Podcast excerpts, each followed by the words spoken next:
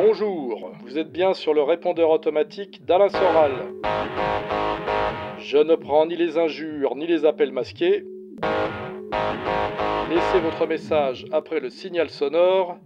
On verra si on vous répond.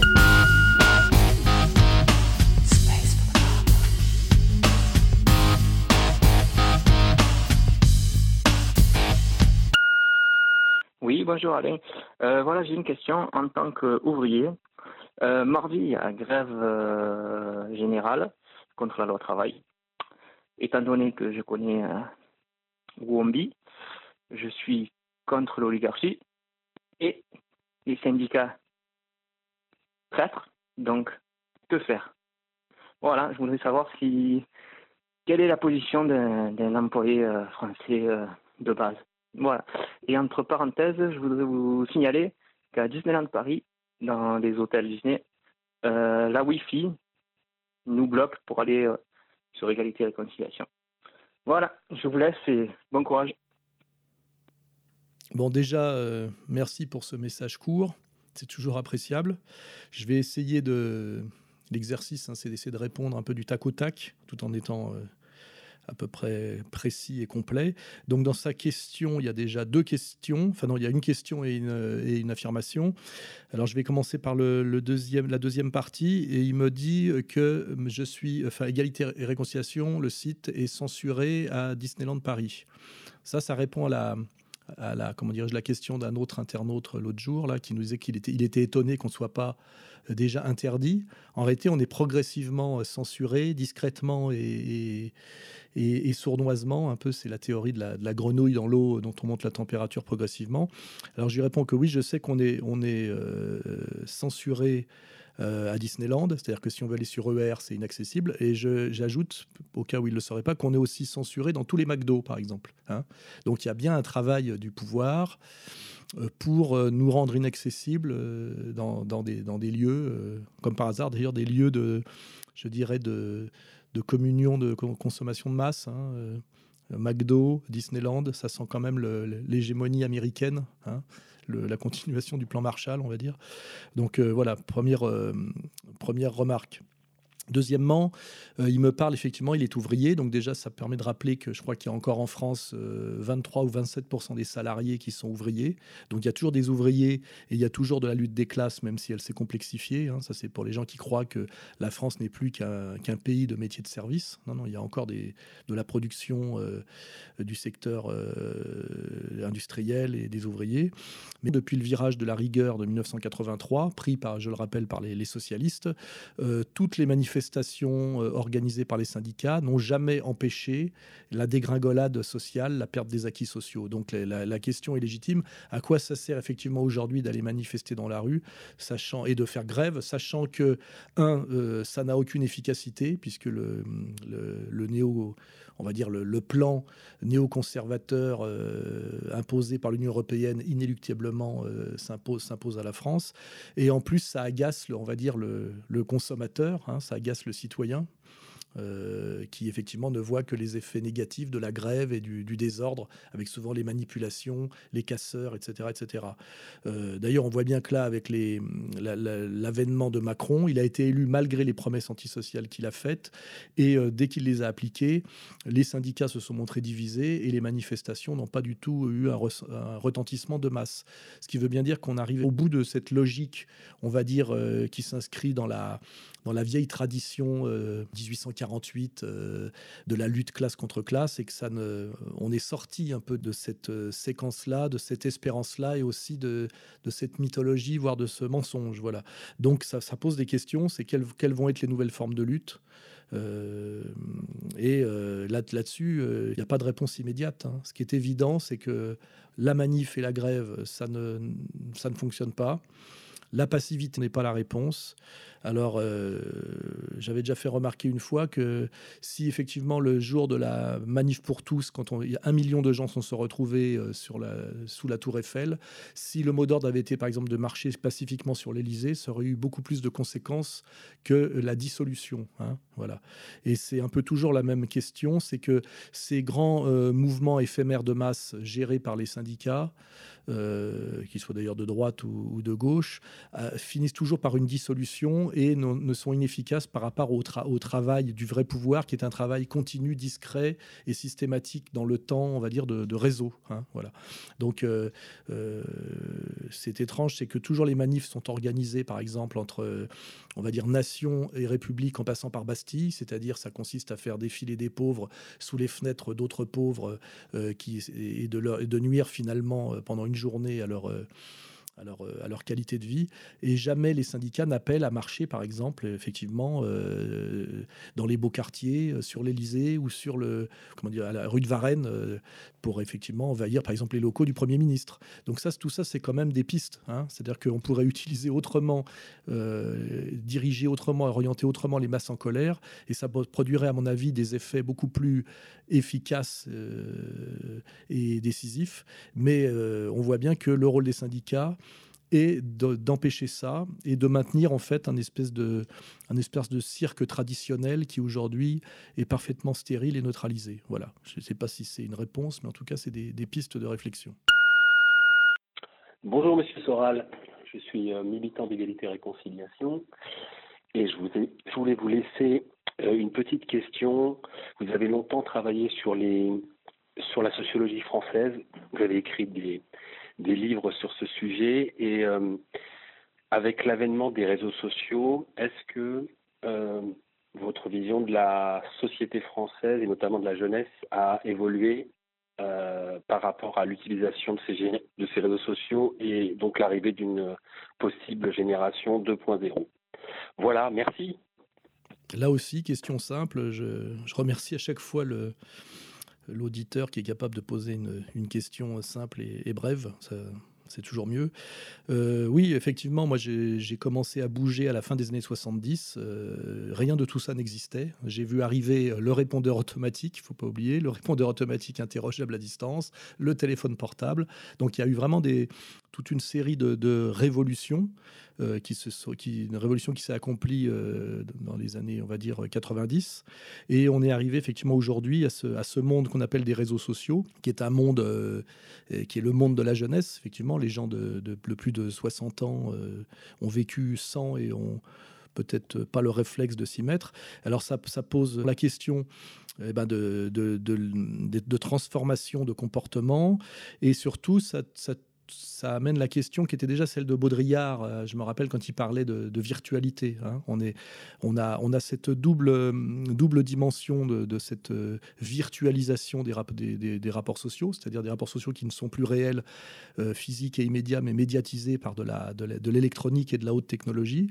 à la fois positivement, on va dire, ça crée une espèce d'espace de liberté et un espace non hiérarchique qui permet peut-être de s'émanciper un peu eh ben, des, médias, euh, des médias officiels et des, médias qui sont dans la main du capital. Hein. donc ça pourrait être un côté, euh, côté avantageux. On voit bien que grâce à ces réseaux sociaux, notamment Alain Soral et Égalité Réconciliation, existent malgré les persécutions.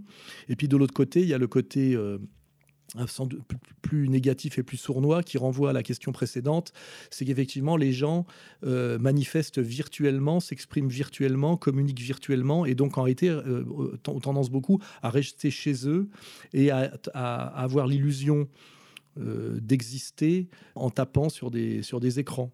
Hein. Et ça, peut-être, ça va dans le, sens inverse, c'est-à-dire que on peut exprimer sa différence par les réseaux sociaux, mais on ne fait jamais que l'exprimer virtuellement et beaucoup euh, isolément et individuellement. Donc, euh, c'est très ambivalent. Et bah, ça constitue la, nouvelle donne. Hein. C'est avec une question également ambivalente. Est-ce que les réseaux sociaux sont du côté euh, de la soumission de l'individu au pouvoir ou du côté de l'émancipation de l'individu euh, face au pouvoir? Euh, C'est totalement ambivalent. Voilà. Ce qui est certain, c'est que les réseaux sociaux sont incontournables et que, par exemple, à égalité réconciliation, si on veut donner une réponse concrète, un, on s'en sert énormément, mais en même temps, on a des sections locales qui organisent des conférences d'écrivains, hein, donc on est toujours sur le lien du livre, avec des échanges, euh, des gens qui se déplacent réellement, qui se retrouvent en groupe physiquement et qui échangent avec des auteurs. Euh, donc on essaye effectivement de, se servir des réseaux sociaux pour recréer du lien réel. Et c'est peut-être ça la réponse, hein, euh, un peu positive, se servir des réseaux sociaux pour recréer du lien réel, se servir des réseaux sociaux pour amener aussi à la lecture, comme on le fait nous, par exemple, euh, avec Contre-Culture. C'est-à-dire qu'on se sert des réseaux sociaux pour pousser les gens à lire des livres où il y a un contenu bien moins volatile, bien plus structuré et plus complet que, que ce qui peut s'exprimer par les réseaux sociaux. Hein. le, pire étant par exemple Twitter, où on voit qu'on ne peut plus s'exprimer qu'en 144 euh, caractères, je crois. Hein. C'est, ça pose ça pose une question de fond, hein, de n'avoir plus le droit de s'exprimer quand un très petit nombre de caractères. Qu'est-ce qu'on peut dire en 144 caractères? Euh, Qu'advient-il de la pensée complexe, etc. etc. Donc la réponse, euh, c'est comme toujours, c'est compliqué. Les réseaux sociaux, c'est la modernité, c'est la jeunesse. Euh, on peut s'en abstraire en, effectivement en se retirant du monde, mais c'est une démarche, à mon avis, individuelle qui n'est pas très politique, qui est plutôt plutôt à voir avec le bouddhisme d'une certaine manière. Mais si on veut être, on va dire, positif, c'est se servir des réseaux sociaux, c'est-à-dire du virtuel, pour euh, dynamiser euh, et recréer du réel et, du, collectif. Voilà. Hein, c'est voilà. Euh, j'espère que c'est une réponse à peu près complète. Je peux pas tellement dire plus. Hein. Bonjour Monsieur Soral, je m'appelle Paul Tessarolo. Je me permets de laisser ce message non afin de poser une question, mais pour proposer un petit jingle pour la radio de verre. La télé ment, la télé ment, la télé télavivement. Télavivement du verbe télavivement-mentir qui signifie mentir en se foutant ouvertement de la gueule de l'interlocuteur et en exigeant ses excuses à la fin. J'espère vous avoir arraché un demi-sourire. Merci monsieur, avec tout mon respect. Si, bah là, il va de soi que je me désolidarise complètement de, ce message euh, qui est profondément nauséabond et qui nous rappelle euh, les heures les plus sombres, comme quoi il est encore euh, fécond le ventre d'où naquit la bête immonde. Monsieur Soral, d'abord bravo pour l'énorme travail effectué par Égalité Réconciliation depuis dix ans. Voilà, ma question porte sur Jean-Luc Mélenchon. La ligne Égalité Réconciliation semble désormais s'accommoder de Monsieur Mélenchon qui, selon moi, ne représente rien plus que sa vacuité, très loin en réalité de la gauche des valeurs. En effet, euh, son CV parle pour lui. Donc ma question est la suivante. Pourquoi Égalité Réconciliation et M. Soral se montrent aujourd'hui beaucoup trop conciliants, à mon goût, envers Mélenchon? Je vous remercie. Bah là, euh, c'est toujours pareil. On est dans, la, dans, le, on est dans le politique euh, sur un terrain qui nous est imposé. Donc moi, j'ai tout dit sur Mélenchon, issu du trotskisme, hein, c'est-à-dire de la, du monde des sociaux traîtres, euh, qui n'a euh, aucun rapport historique avec le monde ouvrier et le mouvement ouvrier, qui est passé du trotskisme au mitterrandisme, hein, n'oublions pas, euh, qui a appelé à voter oui à Maastricht, qui est membre de la maçonnerie de gauche du Grand Orient, maçonnerie profondément sioniste d'ailleurs, il faut le rappeler. donc, qui a un et deux fois sénateur aussi, donc qui est vraiment un parcours qui le situe très très loin d'un, on va dire, d'un représentant légitime de la, classe ouvrière euh, et du monde, du monde du travail. Mais par ailleurs, ce que je remarque, c'est que euh, aujourd'hui, Mélenchon euh, incarne le système d'ailleurs l'aide à l'incarner, un certain retour de la, gauche sociale et donc une certaine sortie de la gauche sociétale qui était quand même hégémonique depuis des années et qui a quand même un progrès disons, euh, dans ce passage, on va dire, de Besancenot à Mélenchon. Mélenchon euh, reparle un peu de la question sociale sérieusement. Alors évidemment, est-ce qu'il est, est, qu'il en parle pas pour boucher un vide et prendre la place de Marine Le Pen et du Front National qui, depuis l'éviction de Philippot, se recentre sur la question, on va dire, raciale, hein, euh, avec l'anti-islam à tous les étages. Donc effectivement, tout ça est très ambivalent. C'est que à la fois, je n'ai pas une grande confiance dans Mélenchon, mais euh, relayer Mélenchon permet de relayer, comment dirais-je, la, question sociale. Hein, voilà. Et comme je l'avais dit, moi, ce qui m'intéresse, c'est non pas Mélenchon lui-même, mais les gens qui sont tentés par le mélenchonisme, parce que effectivement, Mélenchon parle de la question sociale, donc des gens qui sont tentés, euh, qui reviennent à la question sociale, ce que j'appelle les souverainistes de gauche du côté de Mélenchon, et aussi les souverainistes de droite qui, au Front National, suivaient la ligne, on va dire, Soral-Philippot. Donc moi, comme je l'ai dit, je m'intéresse aux tentés par Mélenchon et aux déçus euh, du marinisme, pour essayer de, d'aider à une, union sacrée des souverainistes de gauche et des souverainistes de droite qui, qui s'ils s'alliaient, seraient majoritaires en France et auraient peut-être une petite chance de reprendre le pouvoir par les voies légales, puisque je pense que l'autre voie révolutionnaire est, encore, plus hypothétique. Voilà. Donc à la fois, je suis sans aucune illusion sur Mélenchon, j'ai tout dit sur Mélenchon, mais en même temps, euh, son discours critique euh, de la, euh, du, par exemple de, Macron, la manière dont il se prend Valls dans la gueule et la manière dont il se fait traiter pratiquement d'antisémite parce qu'il il n'abandonne pas totalement la cause palestinienne, ce qui était la tradition avant de la gauche, de la gauche sociale, hein, d'être très, très impliqué dans la gauche palestinienne. Tout ça, on peut pas totalement cracher dessus ni, ni le, le, refuser. Hein, voilà. Donc j'espère que j'ai à peu près répondu. Ce qui est intéressant, c'est d'écouter ce que dit Mélenchon euh, sur le plan des idées.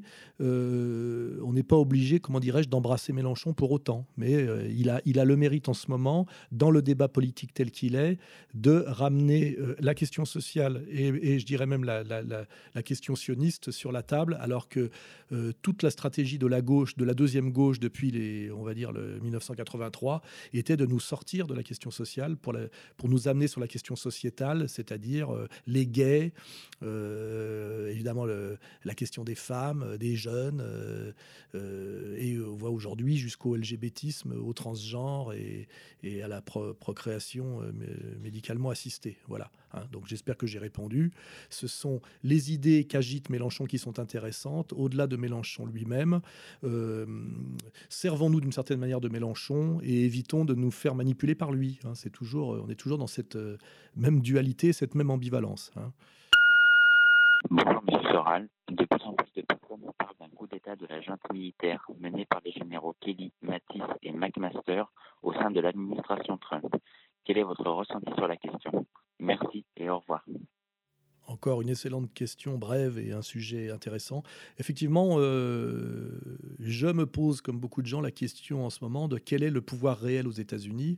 On voit bien que Trump s'est fait élire sur une ligne euh, isolationniste, donc un peu euh, nationale et anti-impériale, et qu'une fois qu'il s'est retrouvé au pouvoir, il, a beaucoup infléchi sa, ligne, et ce dont on peut conclure qu'il n'a pas vraiment de pouvoir et qu'il est dans la main, on va dire, de ce que j'appelle l'État profond, hein, c'est-à-dire de de lobby euh, beaucoup plus puissant que lui. Alors on a tous identifié le lobby sioniste ultra puissant aux États-Unis, la thèse de Mersheimer et Walt, hein, qui dit bien, contrairement à Chomsky, que euh, ce n'est pas les États-Unis qui se servent d'Israël pour leur politique impériale au Moyen-Orient, mais bien Israël qui infléchit la politique euh, américaine pour les obliger la puissance américaine à les aider à se maintenir euh, au Moyen-Orient contre les intérêts profonds, euh, on va dire, géostratégiques américains. Donc là-dessus, on, a déjà une vision claire. Hein. la, puissance illégitime et disproportionnée du lobby sioniste euh, aux États-Unis. Hein. Après, effectivement, il y a un deuxième lobby qu'on voit un peu moins, qui est ce qu'on peut appeler le lobby militaro-industriel, et plus précisément, on va dire, les, faucons américains, hein, c'est-à-dire les gens qui ont bien conscience que la puissance américaine aujourd'hui, c'est la menace militaire qui permet de continuer à imposer au reste du monde le faux dollar qui ne vaut plus rien, hein, et que ces faucons ont conscience notamment qu'avec la rivalité de la monnaie chinoise euh, et euh, comment dirais-je l'alliance de plus en plus euh, évidente entre la, puissance économico-financière chinoise et la, puissance militaire russe va poser à terme un vrai problème à l'Amérique. C'est ce qu'on appelle la question de l'atterrissage en douceur, c'est-à-dire que les États-Unis n'auront plus les moyens d'imposer, comment dirais-je, leur impérium. Et il y a, à mon avis, aux États-Unis aujourd'hui, une catégorie de faucons, essentiellement chez les militaires, qui pensent que les États-Unis ont encore les moyens aujourd'hui d'imposer, comment dirais-je, leur, euh, euh, leur, l'hégémonie américaine par, le, par la violence militaire, et que s'ils ne le font pas maintenant, euh, ils n'en auront plus les moyens dans quelques années. Hein.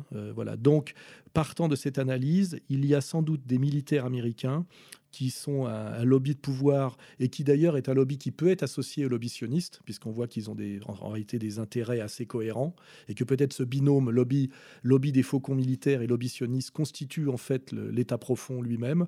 Euh, ce, lobby, euh, ce lobby de, des faucons militaires est peut-être tenté effectivement de passer à l'acte. Hein, ça nous rappelle les, le, film Docteur Folamour, hein, qui était déjà sur de Kubrick, qui était déjà sur ce sujet, et qu'il n'est pas du tout euh, délirant de penser qu'il puisse y avoir euh, des gens aux États-Unis très haut placés, notamment euh, des militaires, tentés par un coup d'État et euh, une, fuite en avant guerrière pour essayer de maintenir coûte que coûte la superpuissance américaine, malgré le fait qu'au niveau industriel et au niveau bancaire, c'est une puissance totalement en déclin, voire dans une phase d'effondrement. Hein, voilà. Donc, comme, toujours, je n'ai pas la réponse, mais ce n'est pas du tout délirant de se poser la question d'un possible coup d'État militaire euh, aux États-Unis et d'une possible poussée de violence militaire américaine par rapport au, reste du monde. Et pour conclure, il est il est en tout cas certain qu'aujourd'hui, les États-Unis, qui étaient euh, à partir de 1945 ce qu'on appelle la, Pax Americana, c'est-à-dire la force de stabilisation du monde, est aujourd'hui, à l'évidence, euh, la plus grande force de déstabilisation et de menace du monde, euh, du monde quant à la, je dirais, quant à la, question de la, de la paix. Hein, voilà. aujourd'hui, les Américains sont en puissance des fauteurs de guerre et le, le, salut de leur, de leur impérium passe de plus en plus et uniquement par la violence guerrière. C'est donc inquiétant. Oui, bonjour. Voilà, moi, j'aurais voulu parler de, bah, ces médias, des, journaux, des médias qui ont, qui ont une page euh, sur des réseaux sociaux comme Facebook et qui arrivent à créer de toutes pièces une opinion, en, justement en, censurant euh, ce qui rentre pas dans le clivage qu'ils veulent créer et euh, au final ne laisser que deux opinions. Mais en tout cas, moi j'aurais voulu effectivement vous abordiez ce thème, cette soi-disant euh, liberté via, les médias sociaux, qui en vérité n'en est pas vraiment une, parce que voilà, ceux qui contrôlent, c'est-à-dire le propriétaire de la page, décide de qui parle et de ce qu'il publie. Et au final, bah, sur des milliers de commentaires, on se rend compte qu'au final, il reste que deux opinions et ça peut être un miroir de la société française. Voilà, voilà. je ne sais pas si je me suis bien fait comprendre, mais voilà. J'espère que vous traiterez de ce sujet. Bon après-midi. Au revoir. Euh, donc cette personne parle euh, en fait d'un double phénomène.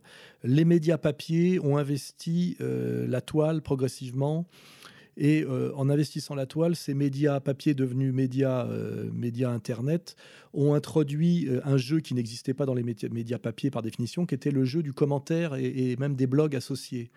Et dans un premier temps, je m'en rappelle très bien, les commentaires euh, sur Internet étaient très favorables à ce qu'on va appeler l'esprit de la dissidence. Hein.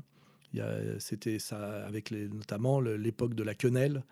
Euh, et, ça, j'ai un remarqué ça, ce qui était assez réjouissant, c'est-à-dire que les commentaires de, ces médias papier relayés sur leur virtuel étaient, souvent pour dénoncer la soumission de ces médias au pouvoir et en général aller dans le sens de la dissidence. Or, à un moment donné, ça correspond d'ailleurs au moment de la criminalisation de la quenelle, notamment par le, on se rappelle par la LICRA, hein, par M. Jakubowicz, il y a eu, euh, à mon avis, une prise de conscience euh, du pouvoir et, une décision d'investir massivement les blogs et les commentaires, euh, de les investir et de les censurer de manière à faire croire que à la lecture de ces commentaires que, on va dire, l'idéologie dominante dominait à nouveau et que les choses étaient rentrées dans l'ordre. À mon avis, euh, un, je constate une grande différence dans les commentaires auxquels on peut accéder aujourd'hui et ceux qui étaient, euh, à la, on va dire, à la belle époque de la dissidence, avant que le pouvoir ne réagisse. Euh, aujourd'hui, ces commentaires sont majoritairement, défavorables à la dissidence. il est certain pour moi, puisque j'ai quand même travaillé sur la question, que c'est le fruit d'une manipulation, donc qui passe par de la censure hein, et par du filtrage, c'est-à-dire qu'on ne valide pratiquement que les commentaires qui vont dans le sens de l'idéologie dominante et du système, et on censure les autres. Hein. donc on a mis en place des modérateurs qui font vraiment leur boulot.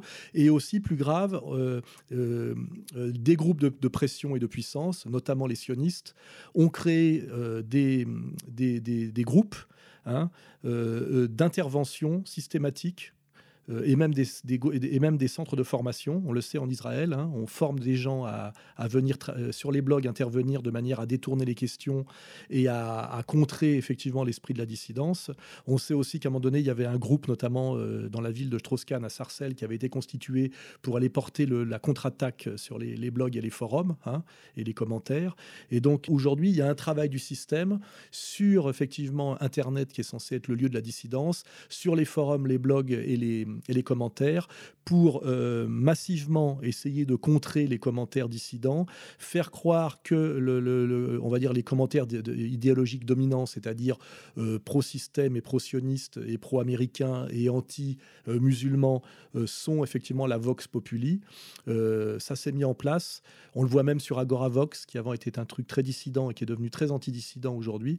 donc là-dessus, ma réponse est claire. Le système et, et beaucoup le système de domination euh, a réagi à la, dissidence euh, majoritairement anti-système et pro-palestinienne qui était majoritaire euh, sur les blogs, les forums et les commentaires et les commentaires, a réagi, a agi et, a fait ce qu'ils ce qu'ils savent faire, hein, c'est-à-dire de la manipulation.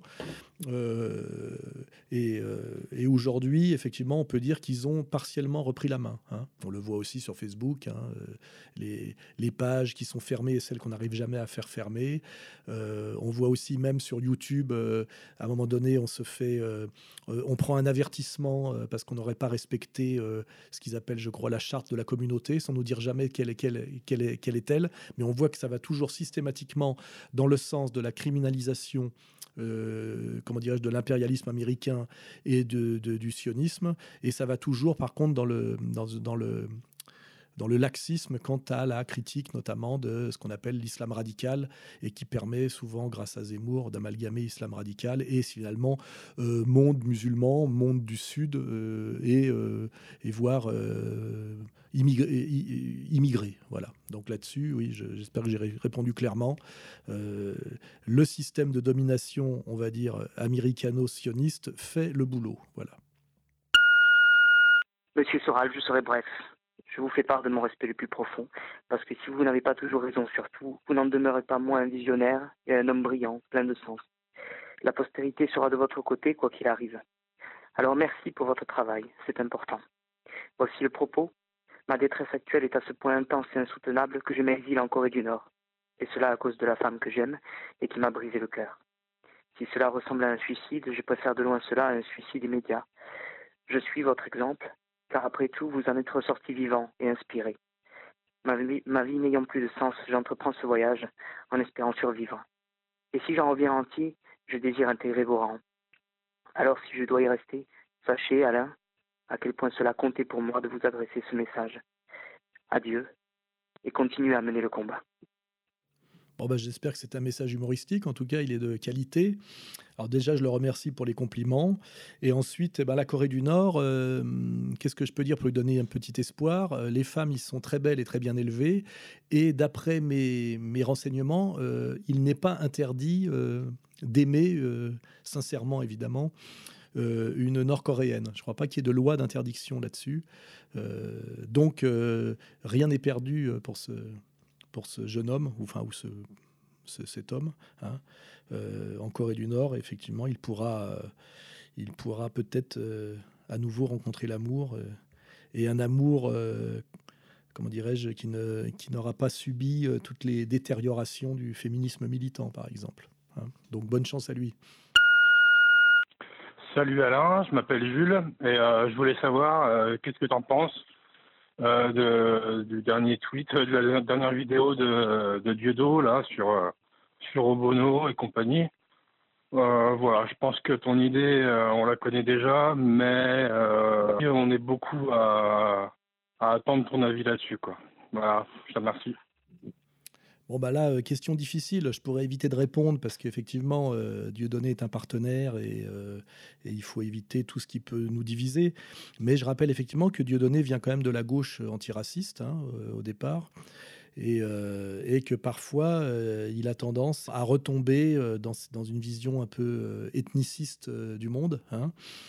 Et à avoir des soutiens qui sont plus basés sur des questions raciales que morales, hein, qui est un peu le, problème de l'antiracisme, puisqu'effectivement l'antiracisme autorise tous les non-blancs à se positionner sur des sur de la solidarité raciale, alors que nous, ça nous oblige à nous positionner systématiquement sur la question morale. Hein. C'est-à-dire qu'en fait, l'antiracisme, c'est l'interdiction de la solidarité raciale pour les blancs et seulement pour les blancs. Voilà. Donc, euh, euh, j'en ai souvent parlé avec Dieudonné. Euh, il, il sait tout ça, mais par ailleurs, il a aussi, je dirais, une clientèle. Hein, faut le, faut le reconnaître. Et il a déjà fait beaucoup pour la cause en, en, discutant avec le Front National et en se réconciliant avec Le Pen. N'oublions pas qu'il vient quand même un peu des SOS racisme au départ. Et à un moment donné, sa limite, c'est de ne pas se couper complètement euh, de cette gauche euh, antiraciste euh, de couleur qu'il aime, qu'il aime beaucoup. Euh, malheureusement souvent pour des questions plus euh, de solidarité raciale que, de compréhension politico-morale. Et ben, sa limite, c'est que parfois, il retombe un peu dans le clientélisme. Euh, par ailleurs, il y a aussi une autre manière de je dirais, d'expliquer son positionnement, c'est tous unis contre Valls. Hein. voilà, c'est que quand il s'agit de lutter contre Manuel Valls, qui est quand même le, le sommet de l'ordure, hein, euh, n'oublions pas, et, un type qui s'est acharné contre Dieudonné et contre moi-même et qui a mis tout son poids de Premier ministre pour lutter contre Dieudonné et moi. Euh, quand on peut effectivement s'appuyer, servir, se servir d'un levier pour lutter contre Valls, euh, on ne regarde plus trop, je dirais, à la couleur. Voilà. Donc il y a ces deux, on va dire, il y a ces deux explications. Une qui est de rappeler que Dieudonné, parfois, euh, retombe pour des questions de clientèle dans un, antiracisme qui est en réalité, euh, un, on va dire, un, un ethnicisme. Hein, voire parfois à la limite du racisme inversé, et aussi que sa, sa lutte contre Valls euh, le rend parfois pas tout à fait regardant quant aux, je dirais, aux méthodes et aux alliances. Hein, voilà. Ceci dit, je renouvelle mon amitié et mon respect à Dieudonné, qui est quand même le type euh, le plus courageux qu'on ait eu en France quant à sa capacité de lutte et de résistance euh, au pouvoir réel euh, depuis, bah, j'ose dire, depuis, depuis Jean-Marie Le Pen. Hein. sans parler de moi par, par modestie, évidemment. Voilà, je suis curieux de savoir si Alain Soral connaît les travaux d'Henri Laborie. Parce que moi, j'y vois beaucoup de recoupements avec son analyse sur euh, les niveaux d'organisation euh, de l'intimité de la personne à l'organisation planétaire des groupes humains. Voilà, moi je suis fan de Laborie. Euh, Soral, je trouve le plus lucide des analystes actuels. Voilà. Alors effectivement, euh, on m'a souvent posé la question euh, de Laborie. Euh, alors, de façon étonnante, en trouvant que Laborie était pertinent sur la question sociale, ce qui m'échappe un peu, et qu'il y avait des liens avec ma pensée, si tant est que j'en ai une. Et là, ben, je, vais, je vais décevoir ou je vais être obligé de répéter ce que j'ai déjà dit. Je, Laborie, pour moi, et, fait partie de ces penseurs qui extrapolent le, social et l'historique humain à partir d'études du comportement animal. Pour ça, ça le rapproche plus d'un Conrad Lorenz et ça l'oppose totalement à, à, ce que je suis, qui suis quand même un néo-marxiste. Hein. Euh, je rappelle que extrapoler les comportements humains du comportement animal, c'est euh, sauter des médiations qui sont à mon avis décisives et qui, et fait que cette espèce cette pensée devient purement analogique et pas vraiment euh, opératoire. Et ces médiations qu'on saute, c'est euh, la fonction symbolique et l'histoire. Hein. C'est-à-dire que l'homme est un animal qui s'est extrait de l'animalité et qui a été capable de produire ses propres déterminations par l'histoire, hein, ce qui n'est pas le cas des animaux. Donc essayer de comprendre les comportements sociaux et historiques par une euh, un parallèle ou une réduction au, comportement des souris de laboratoire, ça pose réellement une question de, fond et une question philosophique euh, pour quelqu'un comme moi et pour quelqu'un qui s'inscrit dans la pensée euh, marxiste ou néo-marxiste, qui fait de la catégorie de l'histoire, on va dire, l'a priori transcendantale de, toute pensée sérieuse. Hein, voilà. Donc, j'ai du mal, je suis obligé de répondre négativement. Euh, peut-être que si Laborie produit des conclusions qui peuvent être intéressantes, c'est peut-être peut-être par hasard ou par glissement, mais moi je pars du principe et qui est un principe étayé euh, par le concept que euh, de déduire de comportements de souris qui n'ont pas d'histoire, qui n'ont euh, une fonction, euh, un accès à la fonction symbolique très très réduite euh, des comportements humains, c'est un peu empire ce que faisait, comment dirais-je, Freud quand dans Malaise dans la civilisation, il expliquait la montée du nazisme par le, comment dirais-je, par du, du, psychologisme hein, et par la montée du nihilisme, par exemple. Vous voyez, je pense que c'est, c'est ce sont des euh, ce sont des pensées ou des pseudo-pensées d'ailleurs qui sont, à mon avis, euh, très dangereuses euh, et qui ne sont pas sérieuses et pas opératoires et qui surtout servent l'ennemi parce qu'en fait, c'est surtout, on va dire, les droitards de la de, de, de, l'école néolibérale qui essayent de justifier en fait la violence sociale néolibérale par, comment dirais-je, un parallèle systématique avec les comportements animaux et de nous ramener systématiquement aux comportements animaux, c'est-à-dire à la violence, à la violence animale. Et je rappellerai pour ça que euh, à partir du virage, on va dire néolibéral pris par la société occidentale, on a multiplié les documentaires animaliers et systématiquement anthropologisé, je dirais, anthropomorphisé les, les, les, comment les documentaires animaliers en donnant des noms aux animaux et en essayant d'en faire, euh, disons, des êtres politiques et sociaux et en essayant de nous faire bien comprendre en réalité que prétendent être autre chose et, agir autrement que des animaux de la jungle, par, notamment par euh, des tentatives socialistes, par exemple ce qui se passe en Corée du Nord, serait euh, une erreur, une arrogance et quelque chose qui amènerait au pire. Voilà. Hein. Donc euh, c'est pour ça que je suis très réticent de me servir ou de, d'agréer la pensée de Laborie parce que ça nous ramène un peu dans ce piège-là, hein, le piège de, de, de, l'éthologie euh, qui servirait de base à la pensée euh, historico-sociale et humaine. Voilà. Donc là, effectivement, on a des questions assez, des questions assez philosophiques et assez sérieuses. Et euh, de ce que j'ai lu de Laborie, voilà, je bloque là-dessus et je pense que c'est piégeux, dangereux. Voilà. Et je suis d'ailleurs toujours étonné qu'on trouve du labori chez moi et qu'on puisse euh, articuler euh, du Soral et du labori. Euh, si je me réfère par exemple à, un de mes, penseurs préférés qui est Kluskar, qui a théorisé sur le capitalisme de la séduction et sur toute la séquence néolibérale à partir des années 60 et de mai 68, je ne vois pas comment on peut expliquer la mutation de la société occidentale dans ce qu'on peut appeler le, notamment le, le, libéralisme libertaire hégémonique par, par, par Laborie. Voilà, je vois pas, je vois effectivement pas le rapport. Si quelqu'un le voit, qui n'hésite pas à nous, à nous en faire part. Oui, bonsoir Alain. Euh, j'ai une question sur euh, l'appauvrissement pardon, croissant de la vie politique française, avec aujourd'hui par exemple une Assemblée nationale qui eût été euh, impossible à imaginer il y a quelques années seulement.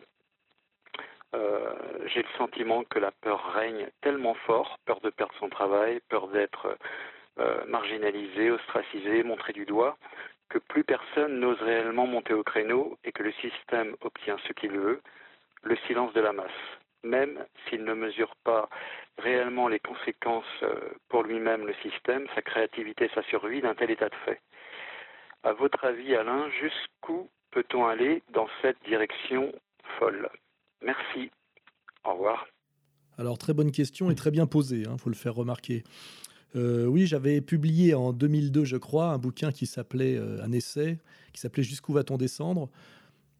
En pensant qu'on était sur le point de toucher le fond, euh, et j'avais constaté donc un effondrement de la pensée critique et analytique, euh, notamment à partir des années 85. Hein. Je faisais un constat en 2002 sur un 15 ans de descente par notamment euh, ce que j'avais montré, le communautarisme victimaire, euh, l'idéologie de la Shoah qui devenait comment, dictatoriale, hein.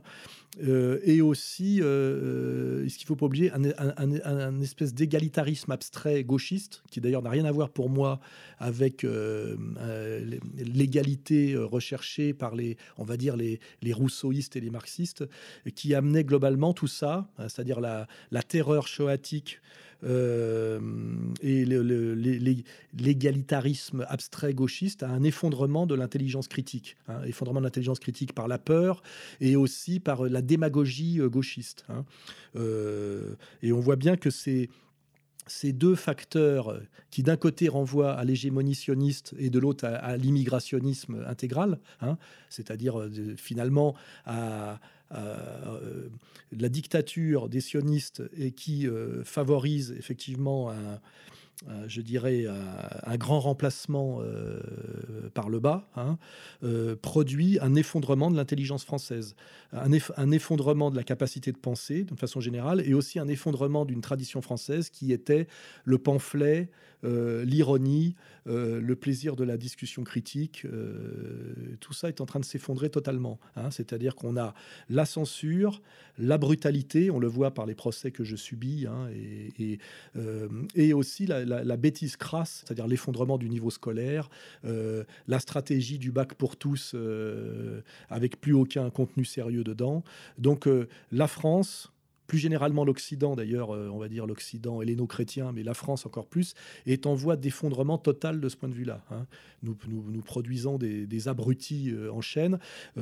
alors ça va du, Cohen, effectivement, qui parle de cerveau malade, alors qu'il il est, il comment dirais-je, on va dire commissaire politique euh, qui exerce une pure violence à la fois sur Tadi, on le voit, mais même d'ailleurs sur Éric Zemmour, hein, on l'a vu récemment, et de l'autre côté, euh, des abrutis nourris au rap euh, et à la et comment dirais-je au, SMS, hein, qui sont des, on va dire des je suis désolé d'employer le mot, mais des sauvageons, hein, comme, comme le disait à l'époque, on avait encore le droit de le dire, et encore, notre ancien ministre nationaliste de gauche. Hein, euh, voilà, donc, euh, donc évidemment, la, situation est catastrophique.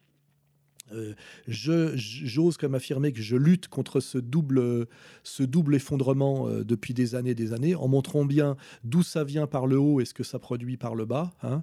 Euh, je le répète, dictature de l'idéologie de la Shoah, communautarisme victimaire généralisé et immigration de peuplement de, de, de, populations venant des, des, zones les plus incultes du monde Hein, euh, notamment Afrique, subsaharienne. On voit bien aujourd'hui, hein, Soudan, Érythrée, euh, dans le but d'effondrer totalement euh, l'intelligence française, la capacité critique et le courage et le courage critique, et au profit de qui?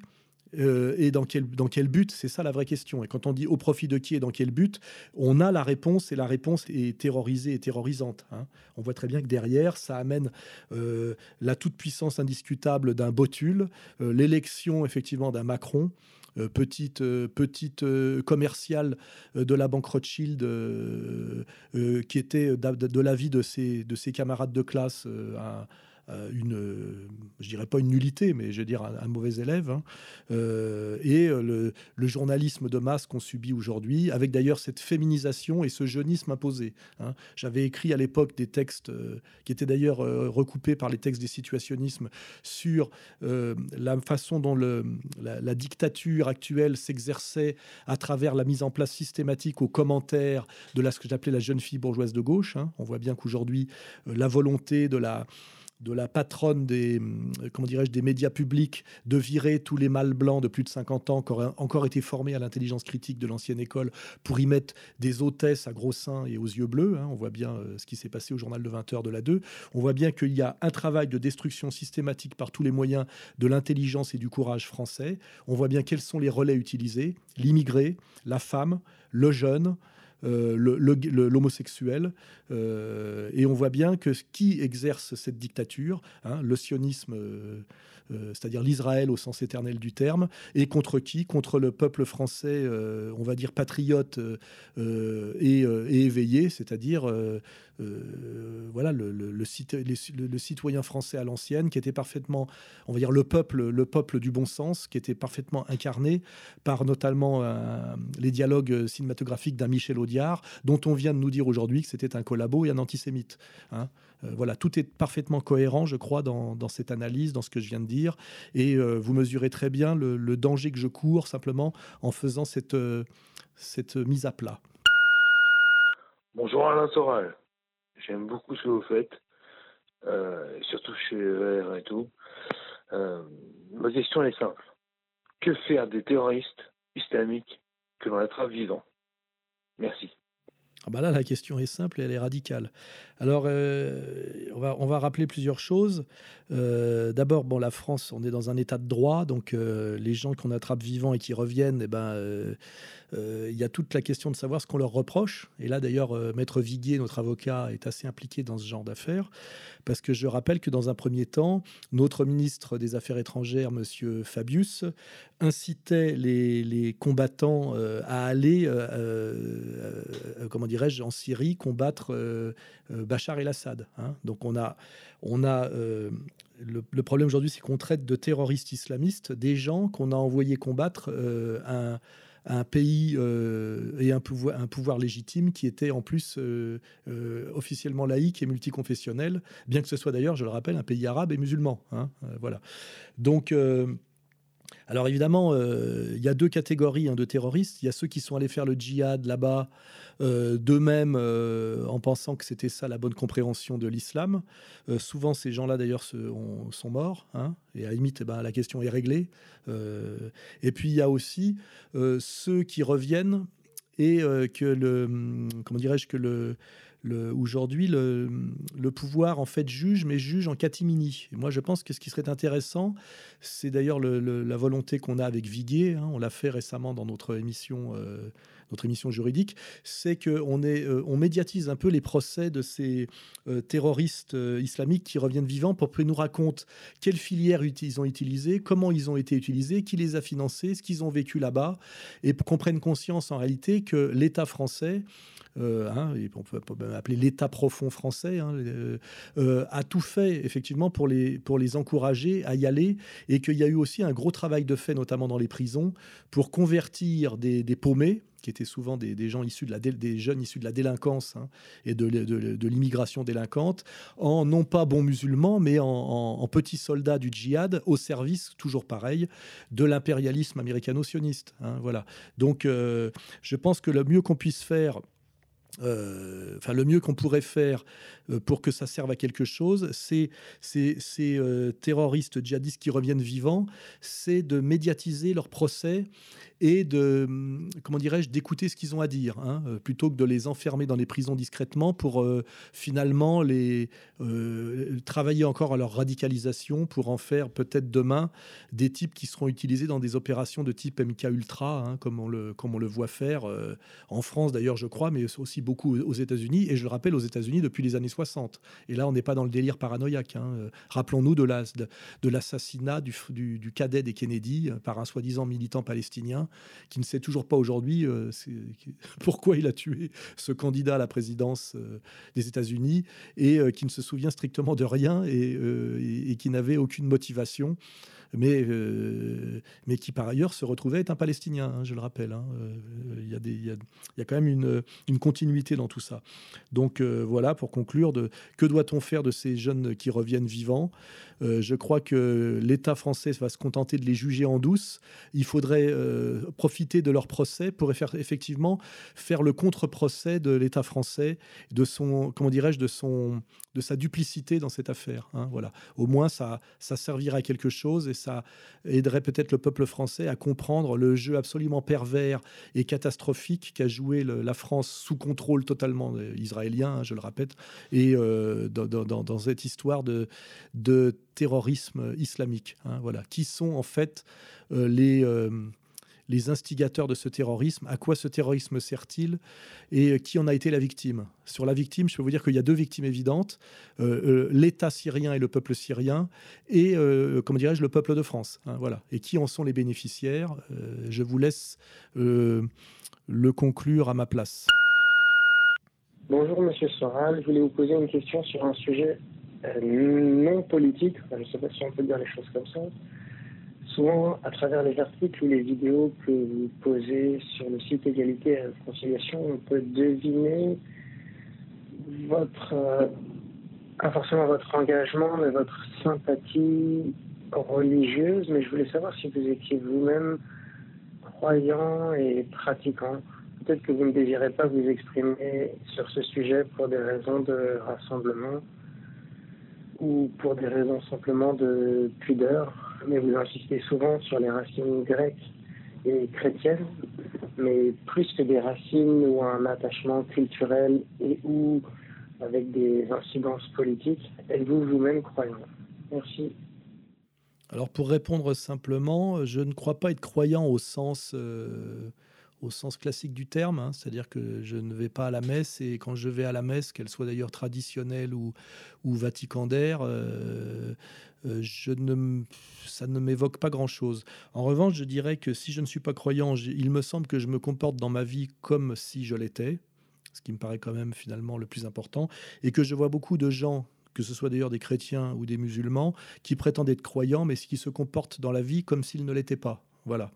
Je n'ai rien d'autre à ajouter.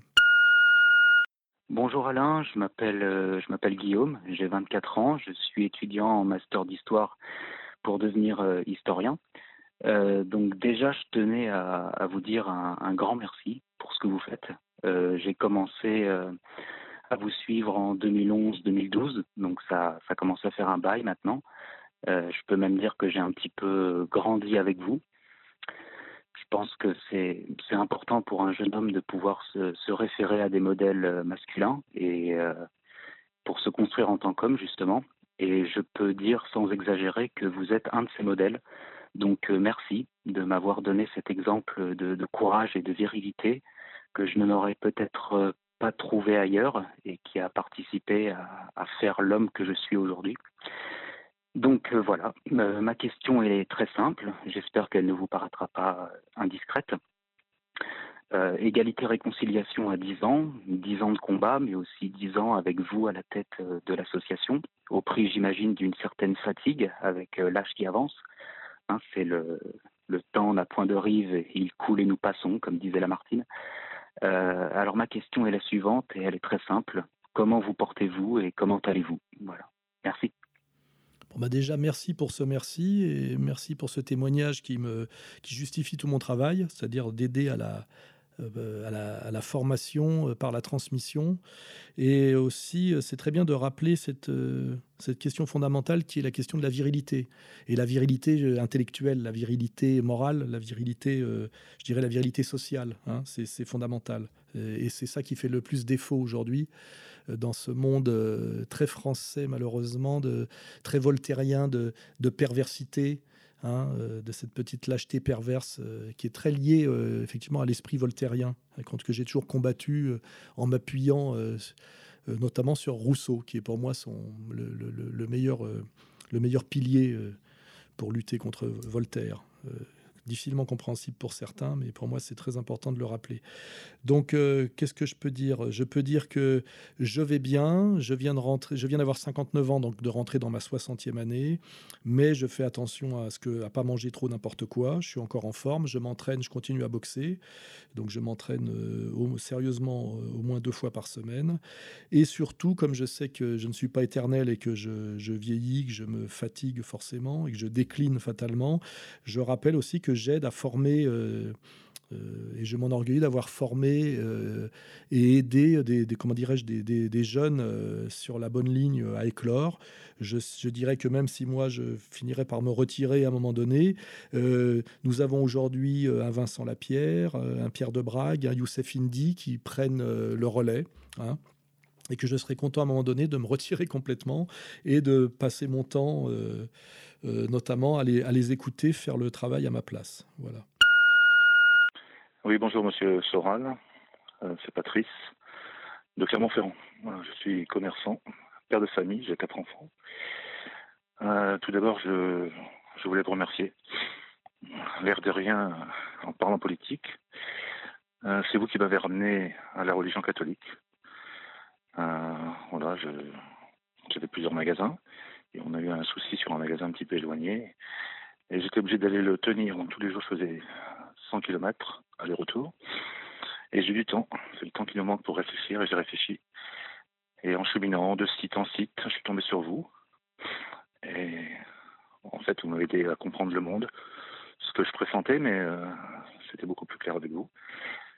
Mais bon, malgré tout, je restais sur ma faim. Et, et c'est un cheminement, étonnant, c'est que grâce à vous, je suis revenu à Dieu. Moi qui étais athée depuis très très longtemps, depuis l'âge de 12 ans, suite à un accident. J'en ai voulu au Seigneur. Et je vous en remercie encore. Donc là, oui, euh, je suis revenu à Dieu. Cher Monsieur Soral, euh, tout est tellement vérolé, ils ont une telle puissance. C'est appelons-les ou sionistes comme vous voulez. Ils ont un tel plan depuis des siècles et des siècles. Euh, tout ça est quelque part surhumain, à mon avis. Ce n'est pas possible qu'ils aient une, si grande intelligence, une si grande constance. Je pense que voilà, qu'il y a Satan derrière. Il y a, une, intelligence supérieure. En gros, je pense que vous devriez intégrer plutôt plus le côté spirituel et le côté surnaturel à votre combat. Pourquoi ne pas, euh, si je peux me permettre, remettre votre vie en ordre? Allez vous confesser, pourquoi pas? Jeanne d'Arc l'a bien demandé à ses soldats. Faire une retraite, et je pense que vous serez une arme extraordinaire entre les mains du Seigneur. Voilà, c'est tout ce que je veux dire. Je vous souhaite plein de bonnes choses. Merci à vous. Au revoir. Alors déjà, bah, je me réjouis que ce monsieur, grâce à moi, soit retourné à la religion du Christ. Hein. C'est toujours mieux que, un maçon euh, mélanchonien. Euh, alors deux choses. Déjà, euh, ce qui est un peu étonnant chez les gens qui, retournent à la religion, c'est leur côté un peu intransigeant ou, directif. Quand par exemple ils me conseillent de me, confesser ou de, ou de, de, de, sais pas quoi, de me je ne sais pas quel, terme il a employé, euh, de faire des retraites, etc. Il ne connaît rien de ma vie privée et moi je sépare bien, je dirais, le, le privé du public, l'ésotérique de l'exotérique, euh, et euh, il ne sait pas. Hein, euh, il ne sait pas ce que je peux faire par ailleurs. Ce qui est sûr, c'est que moi j'ai une action politique, sociale, et que si je me retirais dans un monastère, sans doute mon efficacité serait bien moins grande. Et je pense qu'il y a des hommes de prière qui prient, notamment aussi pour moi, et puis il y a des gens comme moi qui sont des hommes d'action et que tout ça est, est, procède d'une articulation collective et d'un dessin qui sans doute euh, échappe un peu à ce monsieur visiblement, mais qui ne m'échappe pas à moi du tout, je le rassure. Hein, voilà.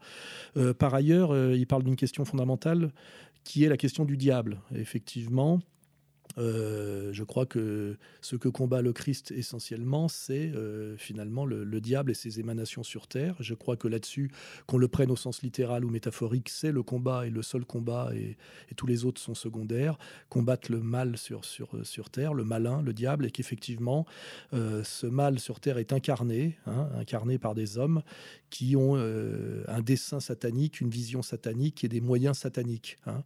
Et je crois que lui comme moi, on a parfaitement identifié qui sur Terre, effectivement, faisait le travail de Satan et pour Satan. Hein.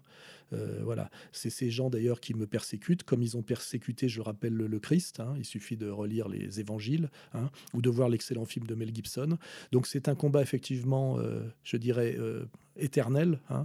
Toujours le même et je prétends quand même, même si ce n'est pas totalement explicite euh, et peut-être moins euh, explicite que vous, ce que voudrait ce monsieur, que je le mène euh, exactement comme il, euh, comme il l'entend. Euh, voilà. Je pense que tout le monde aura bien compris.